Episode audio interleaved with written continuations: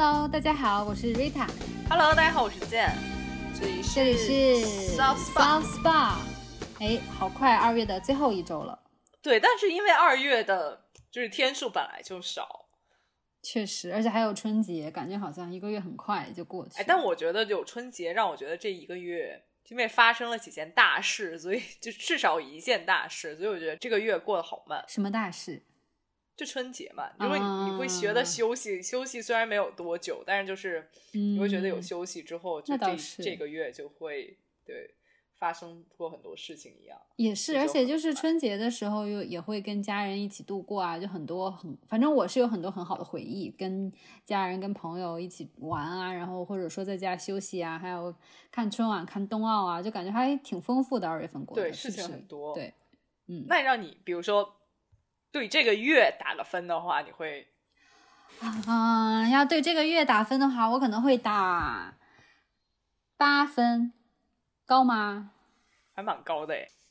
就其实我本来很想给十分的，因为这个假期就是我也过得很开心，嗯但是就是到月底之后又忽然开始忙起来，就让我快乐的心情打了点折扣。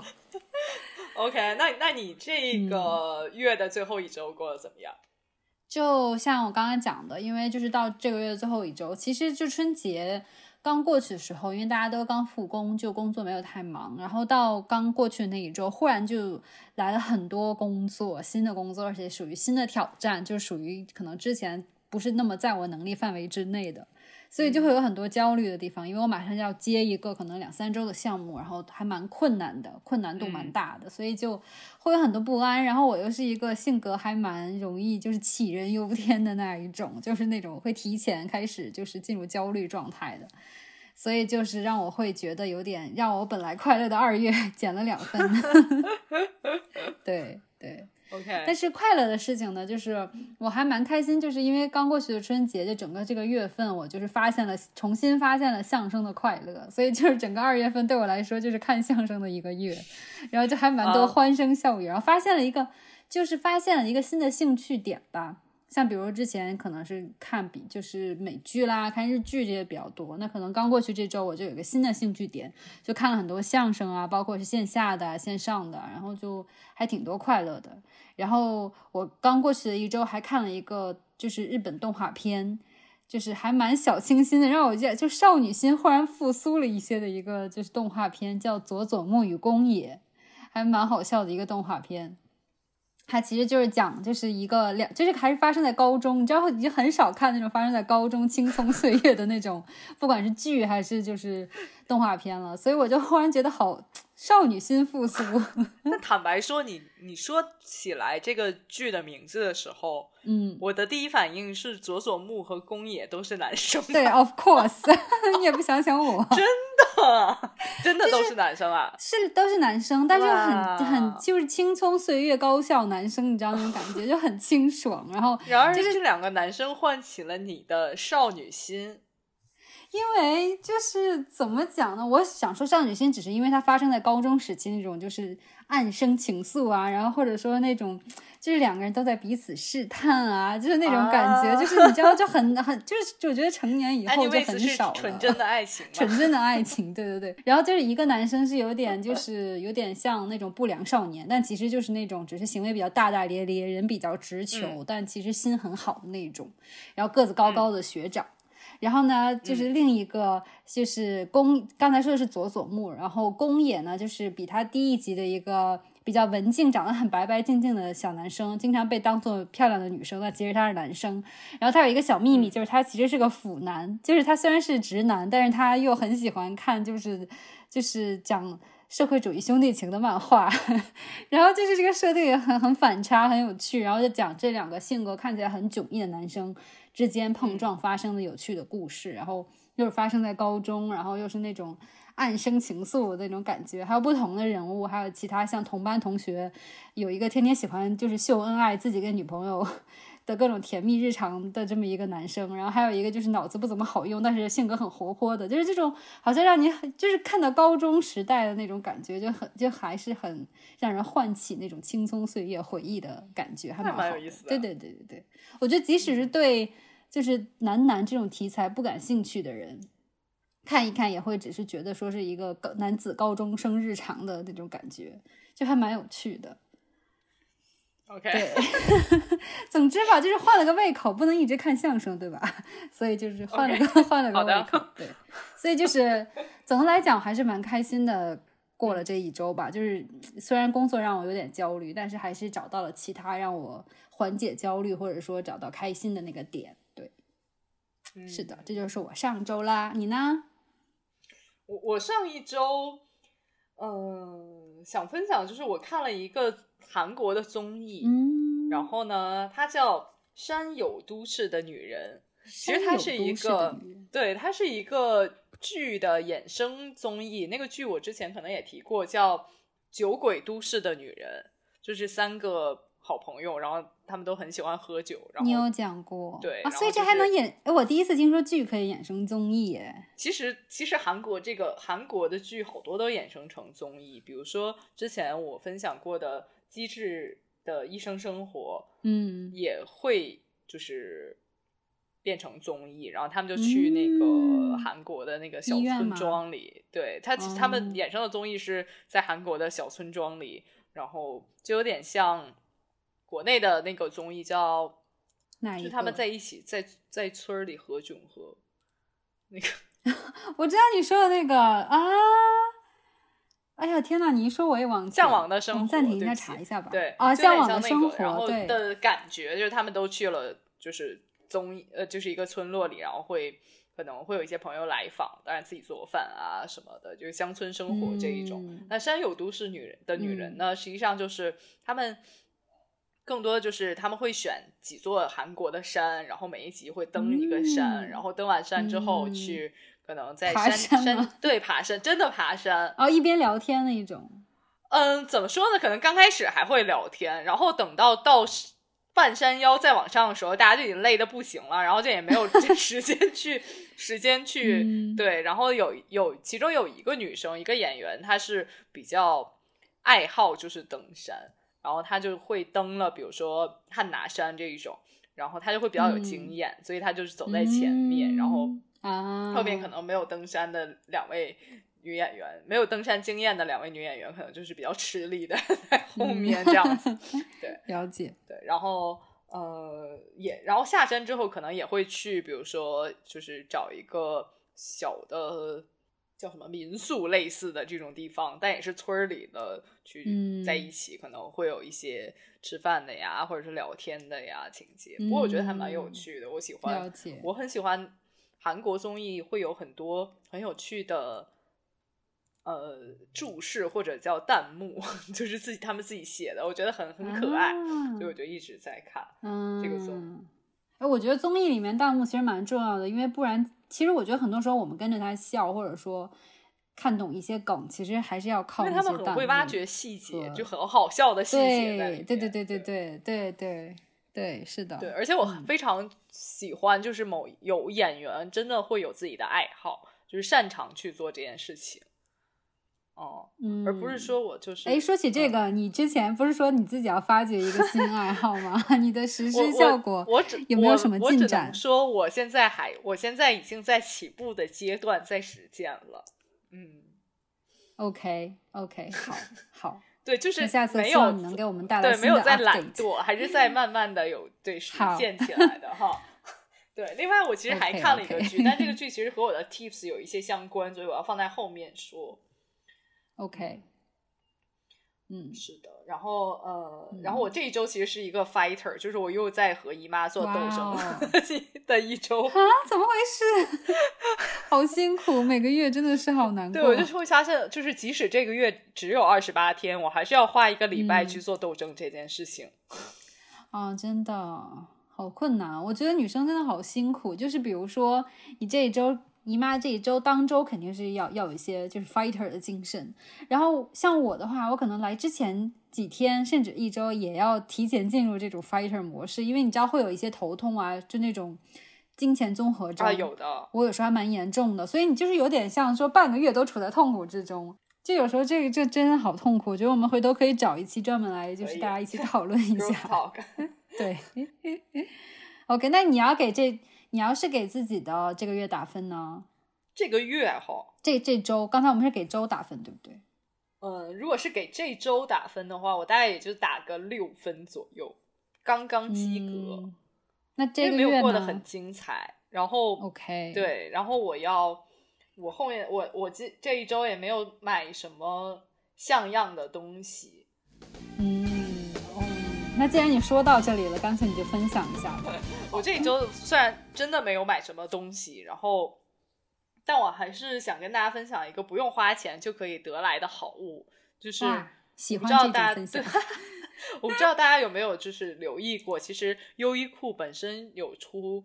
杂志，而且这个杂志是放在门店里免费可以拿的。这个杂志还蛮厚的，其实。就我知道有一些衣服店之类的会有那种杂志，但我好像很少会翻，或者真的很无聊。比如说跟我妈一起逛街，然后她在那里试衣服，我可能翻两下，但我真的没有注意过。哎，优衣库也有有的，它叫 Lifewear，就是、啊对，但它又和为什么我我跟大家说可以去门店里去拿一拿看一看这个杂志呢？它不是像我们所谓的就是宜家的那种小册子，嗯它其实就是有点像商品目录，商品目录，对，它不是，它是有嗯真正有一些内容在的。就比如说，嗯，前一阵儿我们分享过 Jill Sander 和优衣库的联名，然后是他就会在杂志里真的会有对 Jill 的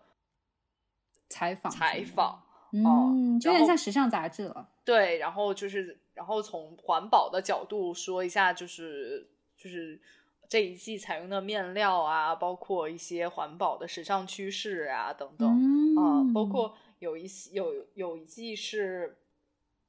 呃，我记得特别喜欢的一个主题，就是他采访了都市很多就是 city wear 的的博主是怎么穿搭的啊经验，或者说他们穿搭的秘诀到底是什么。然后也会做对，也会做一些，比如说千人千面的那一种，就是呃穿搭的示范啊等等，我就觉得很有趣。因为因为其实它的主编是之前日本有一个很火的时尚杂志《Pop Eye》的主编，嗯，叫木下孝浩。嗯，对，所以他其实做的内容也就是非常的像我们的，比如说潮流杂志的这种很街头的这种内容，我就觉得非常好，而且而且就是很好的，就是它的用纸也没有像比如说有一些服装店的商品目录，就是那种。就是一看就纸很轻的那种纸，虽然我不知道具体叫什么纸，我没有那么专业，但是它的纸还蛮厚的，而且有的是那种我很喜欢的，不是滑溜溜的那种纸，就是那种会、嗯会有一些手感的糙一点的那种纸，我觉得我非常喜欢那种纸，而且有的图片包括照片是非常适合，就是如果你很喜欢做剪贴本的话，就很适合啊，就可以剪就是下来当那种做剪贴本留下来，对嗯，了解。而且非常，而且我觉得照他们的杂志照片，就是因为都是优衣库的的衣服，所以你就嗯。实际上你就可以直接搬下来用，做、嗯对做穿搭的参考模板，就、嗯对，就是非常我觉得非常实用，也是非常实用的一本杂志。了解。嗯，我觉得确实是，而且就是优衣库，它可能代表着一种就是是就是穿搭的风格，其实它还蛮自成一体的。所以就是如果你是正好是认同它这种就是时尚风格还有生活方式的话，就其实可以就从这一本杂志里就得到很多实用的。穿搭灵感，对对，可以把它当时尚杂志去看了。对，所以我就是非常建议大家，比如路过的时候都去拿一本。嗯，因为真的不真的不要钱，然后就摆在那儿，就好多人可能会觉得说这个东西是不是不能拿走或者怎么样嗯哦、嗯所以我发现很多人可能就是翻一翻就搁回去了，也有可能的。嗯但你直接嗯拿了，店员也不会说你，哦，因为本身就是让大家拿走看的。我觉得这还是个蛮好的主意，下次我路过优衣库去拿一本看看。对，嗯，是的，我觉得蛮好的啊。我觉得这种以后我们可以嗯多分享这种就是省钱 tips，就不一定非得是买东西 tips。嗯嗯，是的，是的，是的。嗯，那你买了什么？我妈，我这我就是因为就是二月复工之后，就是嗯真的是坐下来的时间很长，然后我的腰就不不是很舒服嘛。所以又是奇怪的健康产品。对，又来了哦！养生，养生就是小达人的我要跟大家分享我新购入的养生产品。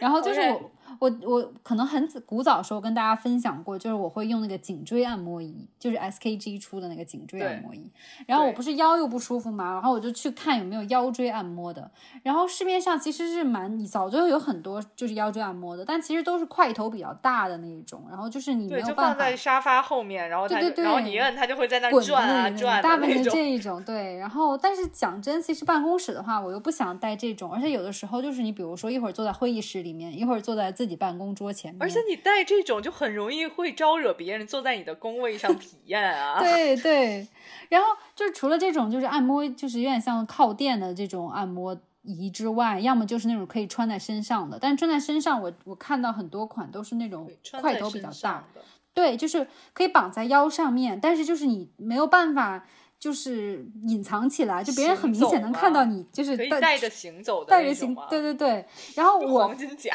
对。然后后来我就在搜索的过程中就发现了一款，就是超薄、超薄，然后就是完全可以，就是你穿在衣服里面，而且它是可以贴身的，就相当于你是完全就是先把这个，呃，它有点像一一个腰带一样的了，已经。也是 S S K G 出的，然后它完全贴身，就绑在你的就是腰腹部，然后呢，它就薄薄一片，因为它不是像就是那种靠垫按摩仪那样是凸起的，通过物理刺激加热敷给你去按摩，它其实还是跟它颈椎按摩仪一样，是相当于电流刺激，就深打你的皮肤里面，然后去刺激你筋膜，用电流刺激筋膜的那一种。然后它还有一热敷功能，而且它就是会仿，就是仿，比如说它有推拿，然后有搓揉，有击打，就是不同不同的体感的那一种电流刺 激。然后呢，就是分很多很多档，然后还可以手机操作，就是你绑在身上，然后平时就是你你别人也看不出来。就比如说我穿稍微你太你太紧身肯定不行啊，但是只要你稍微有点宽松度的衣服，你都可以绑在里面，因为它就是薄薄一片，你看不出来。然后就是有一个就是开关一样东西，但它就在你腰侧，就是很就是你腰最细的地方，所以其实也不太能凸出来。然后你只要按下开关，然后其他操作全都在手机上，默默的可以打开。对，你默默就是哎，你一侧腰就摁摁的开关，然后你就在手机上开始调，比如说按摩的档位啦，然后手法呀，包括比如加热的程度这样子你都可以调整。然后呢，这是就比如说你腰椎痛的时候，你是绑在那里。像你知道我之前去看相声，因为一看相声一坐就会坐两个多小时嘛。然后有时候中间我也会腰痛，带着去，我带着去了。然后我到中间觉得腰很痛的时候，我就直接点开，然后我就开始调好，就一边听相声一边按摩，就是两不误，你知道吗？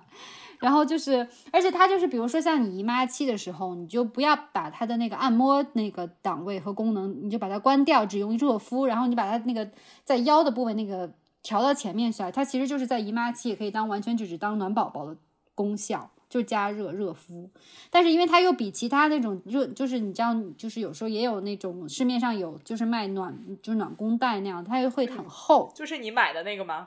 对，我以前也买过暖宫带哦。对，你也分享过。对，但是这次我的这个呢，就是又有腰椎按摩，然后又带，就是就是相当于什么时候都可以用，一直绑着还能，就是我觉得它可以提醒你收腹，然后就是很就是很很功效很齐全的这么一个产物，然后我就是用的很开心。我现在没有绑着，但是之前我上班啊，然后还有我去看相声啊，我都绑着它，然后也没有什么体感，就是你有时候带着它，你都会忘了你带着它，除了你打开之后。对，所以我还蛮推荐这个的，就是如果大家有就是腰痛的烦恼，或者说是偶尔才腰痛，但是姨妈会痛，就希望有一个暖宝宝一样的东西的话，我可以，我觉得可以去买一下，然后就是可以把它当一个暖暖宫带，然后同时又是腰椎按摩。对，又可以收又可以收腹，这么一个东西，然后我觉得这是我这周就是买了之后就是使用频率最高的一个产品。对，哎，那我想请问，呃。对，但是我有很多问题，我要先请问，就是 你如果一天带着它，你不会觉得很热吗？哦，我不会一天都带着，我可能你知道，有时候就腰痛也是一般，比如说你已经坐了一上午，到了下午可能你才会腰痛，所以我可能就是比如说下午两三点的时候，我去上个卫生间，然后默默的把这个袋子绑上。哦，对，然后就回办公室之后，就是什么时候痛了你就摁开用一用，然后不痛的话你就。你就去卫生间把它解下来，然后它真的就完全可以折叠起来，因为它不是有厚度，里头没有那种按摩的那种滚珠一样的东西，它没有那个厚度嘛，它真的就是差不多和两张卡片一样厚，就比如说两张身份证叠在一起，就是那个厚度，真的就是这个厚度。然后你不用的时候折起来，有的你口袋大的话，就直接都可以放到你的兜，就兜子里或者口袋里，就很小，就面积占占地面积很小。哎，那我觉得这个东西也很适合通勤时候。对，绑着，然后你就是在车上或者在地铁上，然后就用 用着，对啊，然后到公司就把它解开，对啊，是这样的，是这样的，就是你冬天你是可以贴身，然后外面穿厚衣服，夏天的话就是你你你可能就是有只要有个小外套，你就可以盖住它，或者你就是贴身穿在里面，然后比如说外面你再穿，我觉得它都不影响你穿裙子或者是穿薄一点的裤子都没有问题，只要你不是那种。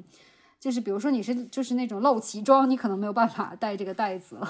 但除此之外，你都是可以带的。对，因为它真的很薄，然后也不会太勒，因为它是它的设计是那种不会太凉，然后它那个材料有点像莫代尔，你知道吗？就是有点弹性又很柔软，所以不会说让你带着闷啊，或者是比如说冬天你忽然一一贴一个金属东西好凉。因为它那个也不是那种纯金属的，所以就是你也不会太凉。然后夏天戴的话，没准还凉凉飕飕的。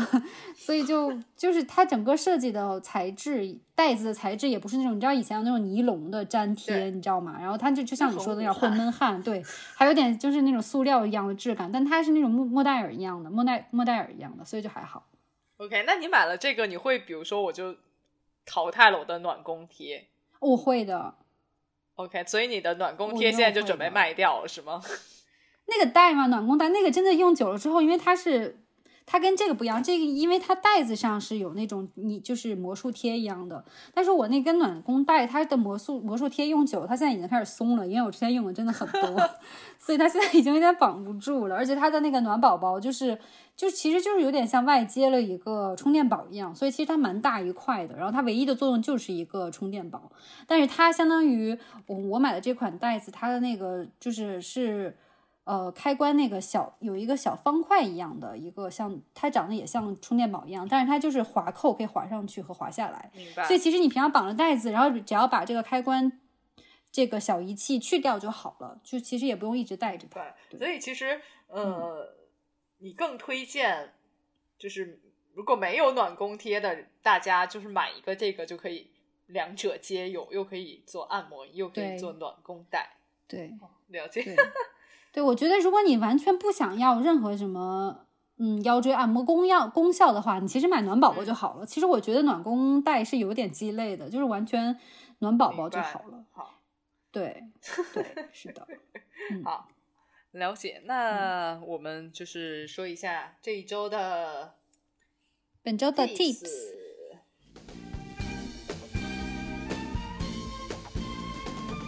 嗯。你的 tips 是什么？我的 tips 就是，呃，我其实就是 想跟大家分享的是我自己的人生经小经验之一，就是我最近开始勇敢的弃剧，就弃放弃剧剧。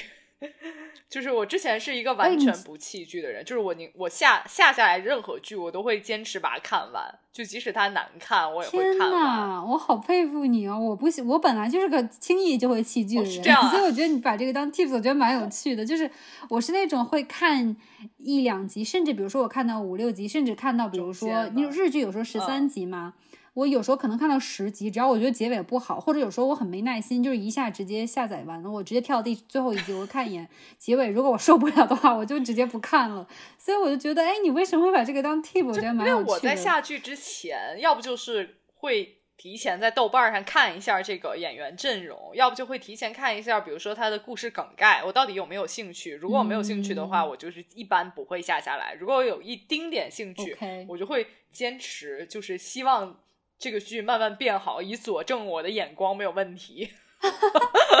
你这个思想好好妙，你这个逻辑好妙。好，对，然后就就是即使很难看，你之前也是会，就是只要下载下来就要看完。对，说真的，我真的看过很多有的没的的美剧，就是因为我下下来了，然后我就想一直追着它看。哦，即使它前两季我都觉得嗯不好看，但是我还是会继续往下看。我两季看完，你还是会继续往对如果他一直出我就会一直天呐，看好佩服你！哦然后对但是呢这这就是随着我的看剧时间也会变变少了之后呢，我就是在这一周迎来了我弃的第一部剧。它但是这部剧为什么我弃了呢？不是为什么我要看呢？就是因为我看了故事梗概以及演员阵容，都是我非常期待的一部剧。这部剧叫《三十九》，它讲的其实就是就是三个都是三十九岁的女人迎来的人生的挫折啊，包括她的就是三十九岁这个年龄段的呃可以发生的故事啊等等，就是嗯，对，就是在在我这个二十九岁的人生人生门槛上，我就觉得说，那我一定要看一看，因为就是有 就会就会有，我觉得会有一些多一点的共鸣在。然后，然后这一部剧就是也是我今年看过，就题材也很像我今年看过的很多韩剧，就比如说我刚才提到的《都市》。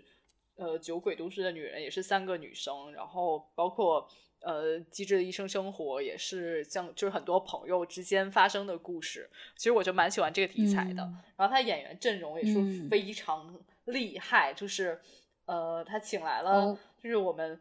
最近跟玄彬结婚的大众情敌孙艺孙艺珍，然后包括也、也嗯在《机智的医生生活》里面有出色演出，非常喜欢的田美都，然后还有一位特别厉害的演员，但我之前没有看过他的剧，他叫金智贤，就是三个女生都还蛮。嗯就是有资历的女演员，然后我就非常期待等她当她第一集出来翻译版的时候，我就马上下了。然后对，哦然后一直到这一周可能出了两三四集，我然后我就是都下下来等这一周一一起看。OK，然后我看完了之后，我就马上弃掉，是因为我觉得它的剧情就是过于架空了。就完全不是三十九岁的女性应该有的事情，就是比如什么，就是女主角在第一集就跟跟就是呃第一次见面的男生产生了情愫不说，然后两个人就开始约，OK，为什么三十九岁女生不会有这种经历呢？就是我觉得大家三十九岁是不是应该更理智和成熟一点？然后就是那个男生，就是大家就是觉得很善，很最后说很善良，只是因为他去孤儿院做老师。OK，然后比如说田美都饰演的那个角色，就是沉迷于婚外恋。嗯，好一言难尽的感觉哦。对，然后就是就也不算沉迷于婚外恋，就是两个人也没有怎么，就是他可能之前交往过，然后后来没有交往了，然后他他的振振有词的点就是他没有他没他之前交往过，然后后来没有交往，呃，后来婚外恋的期间里他们都没有没有上过床。然后就是，嗯我想说，嗯，所以这个有什么可振振有词的？嗯，对吧？然后他第二集就死了，然后就觉得，嗯，就很奇怪的，我就觉得这种这种东西都是很奇、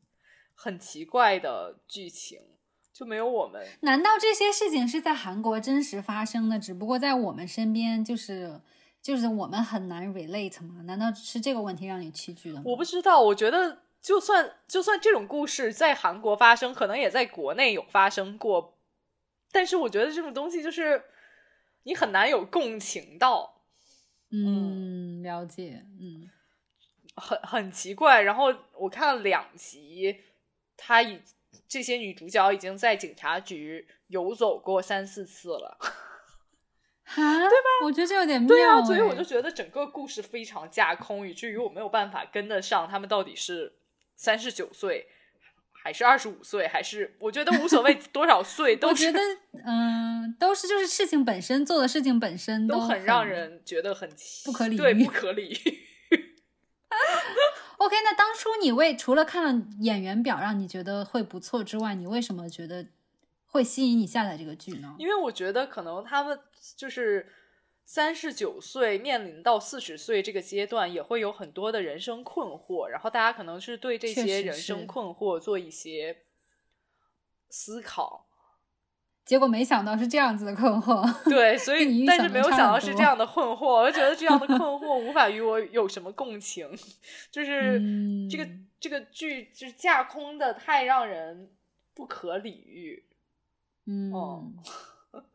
我觉得就是比如说像《俗女养成记》那样，让我觉得可能我会更能 relate。就比如说我可能到了四十岁，然后结果反而一事无成，其实没准很多人会是这样子。我觉得我可能更能 relate 那个那样子的是的，就人生故事。对，这个 可能就会在美剧里比较会容易产生是这样的故事，但在但这个韩剧嗯里，就是大家就是到三十九岁，大家都可能会有一些经济基础，然后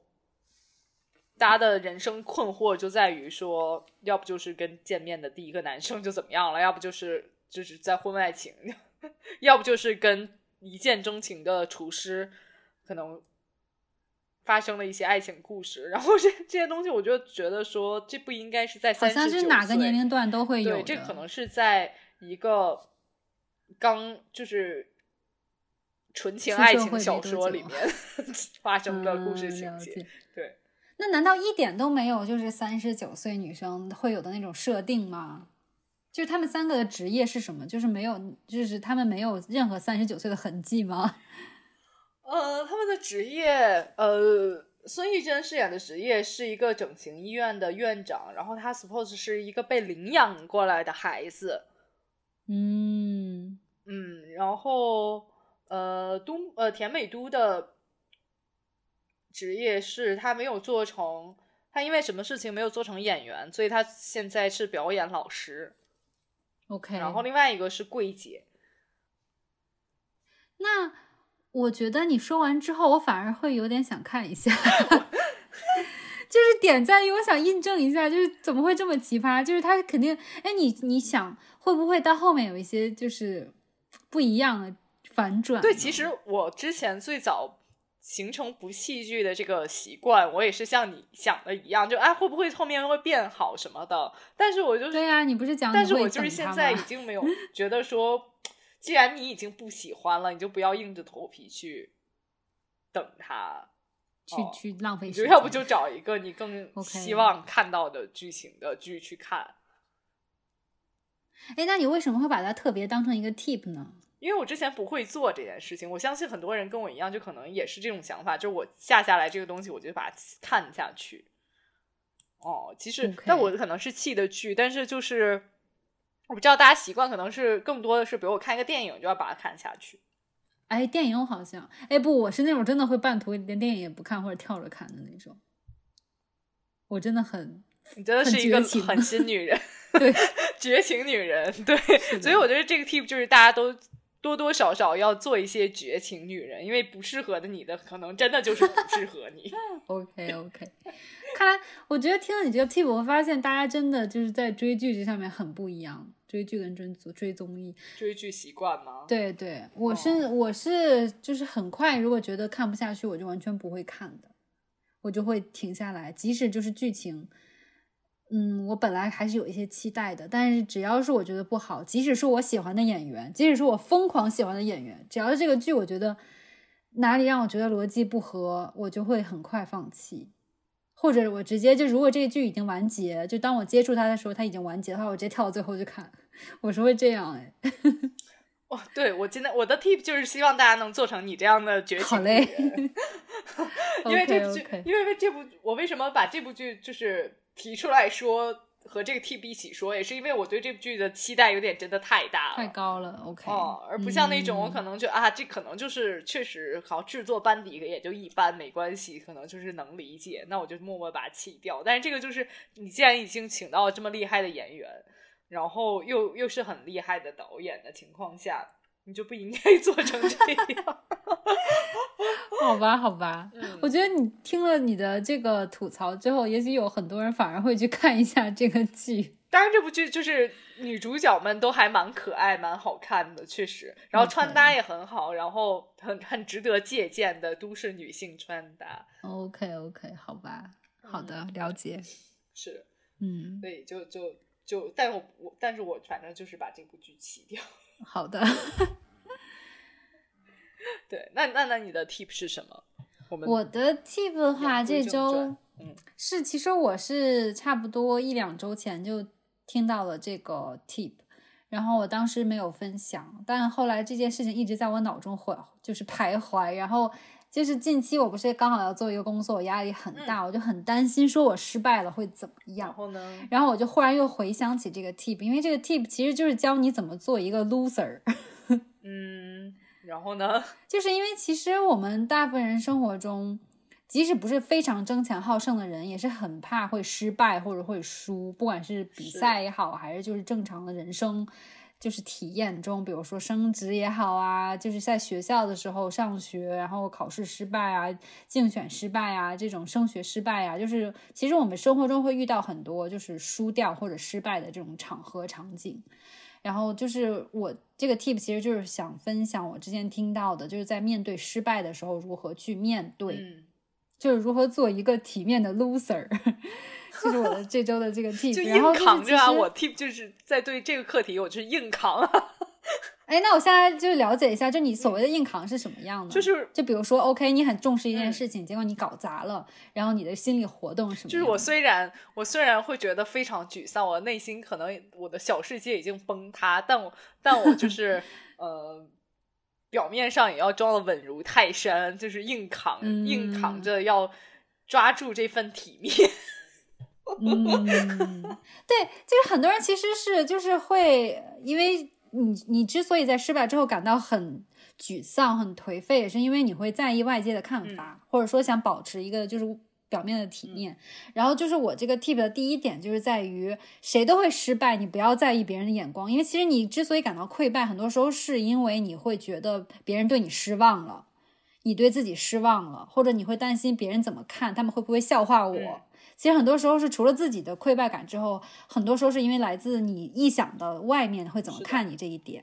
对，但是其实你就是我的第一个 tip 就是说，你首先在把事情搞砸或者在尴尬局面情况下，就要保持那种只要我不尴尬，别就让别人尴，就别人只有别人尴尬这个点，就是你要想每个人都会失败，然后而且别人即使是觉得天呐，你怎么就把这件事情搞砸了，他也就会想那么。五五秒钟、十秒钟，然后之后他根本就不会记得你做过这件事情，因为每个人其实都更专注于关心自己在嗯做什么。是对，所以就是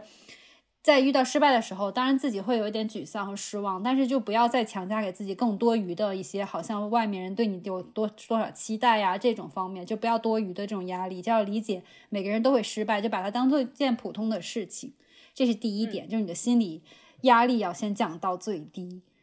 然后第二点就是，你当你失败的时候，就是很大家都懂，就是要把失败当成功之母。这件事情虽然大家都讲，其实就是很多人真的不会做。就比如说我，我之前也是那种把事情搞砸之后，我就想说，哎，好丢人，或者说好郁闷，然后我就我尽量不去想这件事情，就扛下来之后就不去想这件事情了。但其实事情不能终止在这里，你要是还是要把这件事情当一个教训，然后去避免是再去在同样一个地方去跌倒。嗯这件事情还是蛮重要的，然后就是最好还能做一个 game plan，就是说以后再遇到这种情况下，我要怎么处理。嗯，比如说，其实最简单的一个例子就是，大家都会有那种公共场合忽然就是扑街的这个 事情，我不知道你遇到过没有？就是在就在众目睽睽之下跌倒。假设啊，你遇到这种场景，然后这不就是你会做什么？你前阵子遇到的场景吗？天呐，我真的会做这种事情。然后就是很多时候你就觉得天呐好丢脸，然后你就默默爬起来，然后很就是就是整个人低垂着，然后赶紧离开这个场所。然后，但是后来我觉得给自己定了一个 game plan，就是就是下次再跌倒起来，我就笑着就开始笑，然后就跟旁边人说：“哎呀，天呐，我刚才竟然跌倒了。”你就把这个尴尬就是缓解就给自己制定一个 plan。办？那你根本就就默默站起来走掉啊，就还是默默站起来走掉。就是 anyway，我想说的是，就是如果你在遇到失败，比如工作上、学习上，嗯那就是制定好下一步的计划，以后尽量避免同样的失误。这个我觉得还蛮重要的，不要就是一失败之后就好像赶紧我要赶紧抛掉它，抛掉脑后。嗯就是你不要把它当一个心理负担，你要把这个事情放下，但是同时你要制定好下一步的计划，嗯让失败成为成功之母。我觉得这还蛮重要的，对。然后最后一点呢，就是我觉得很有意思，就是是我听了一个播客，然后他就讲说，如果你失败，你怕很怕失败，你这个人很容易焦虑，像我现在状态就很担心，就是你可以先在日常生活中，就是先提前练习失败这件事情。哦，这个想法是不是很新奇？就这个人很极端，他是做了一个实验，就是他是一个很容易感到尴尬的人，嗯就很容易就是太在乎身边的人对自己的看法，然后太在乎输赢，太太怕失败，然后他就是他做的一个挑战，就是每天去做一件很容易被人拒绝的事情，就比如他在大马路上直接说：“你能借我一百块钱吗？”就是跟陌生人。当然，他这个例子有点极端啊，就一般人我觉得不用去做这些事情，但是就是你在生活中多给自己就是一些可能会让你就是受到心理挑战的事情，然后去尝试去克服它，可能下次遇到同样的事情就不会不会。我觉得这个有点极端了，但是就是一个小 tip 吧，就是如果你有这个想做人生实验的话，可以去尝试，就是。其实就是，其实他，我觉得他想说的是，就是坚持，就是不要因为，比如说一个人拒绝了你，你就嗯放弃。比如说，如果尤其是做，比如说去谈客户的这种工作，嗯那可能第一个人他拒绝你，你可能就啊，那我就不要了吧。但你要坚持。其实，比如说同一个客户，你多改变几种方法去拜访他，或者说你再去找下一个客户，就是不要放弃。嗯我觉得他其实想说的是这一点，对，